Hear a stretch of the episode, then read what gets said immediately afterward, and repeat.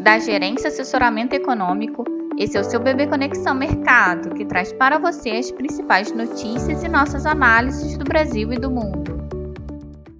Terça-feira, 28 de março de 2023, eu sou Eli Francis e vou dar um panorama sobre os principais mercados no exterior, sem novidades negativas para o setor bancário. Esta parece ser mais uma sessão de propensão ao risco, em que a agenda fraca do dia colabora para proporcionar a continuidade do movimento observado ontem. Assim, esperamos que o dólar siga perdendo força em relação à maioria das moedas, enquanto as bolsas e commodities podem operar em alta. Para a taxa dos treasuries, a expectativa também de alta, embora o leilão de T-Note de 5 anos, às 14 horas, possa trazer alguma volatilidade. No Brasil, os ativos devem seguir sensíveis ao cenário global, com os investidores digerindo ainda informações ligadas ao setor bancário. No mais, saem dados de confiança do consumidor nos Estados Unidos e o vice-presidente de supervisão do Fed testemunha no Comitê Bancário do Senado dos Estados Unidos.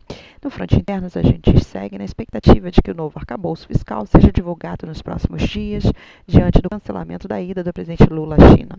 A ata do Copom vem em linha com o discurso mais firme do comunicado, com o comitê seguindo vigilante e avaliando se a estratégia de manutenção da taxa básica de juros por período prolongado será capaz de assegurar a convergência da inflação.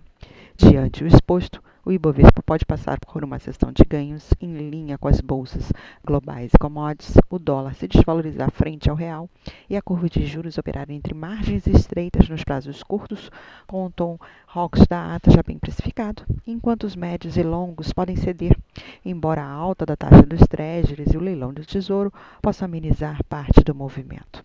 Bem, pessoal, um bom dia a todos e bons negócios. Por fim, lembramos que essas informações refletem somente expectativas e por isso a instituição não se responsabiliza por eventuais perdas financeiras.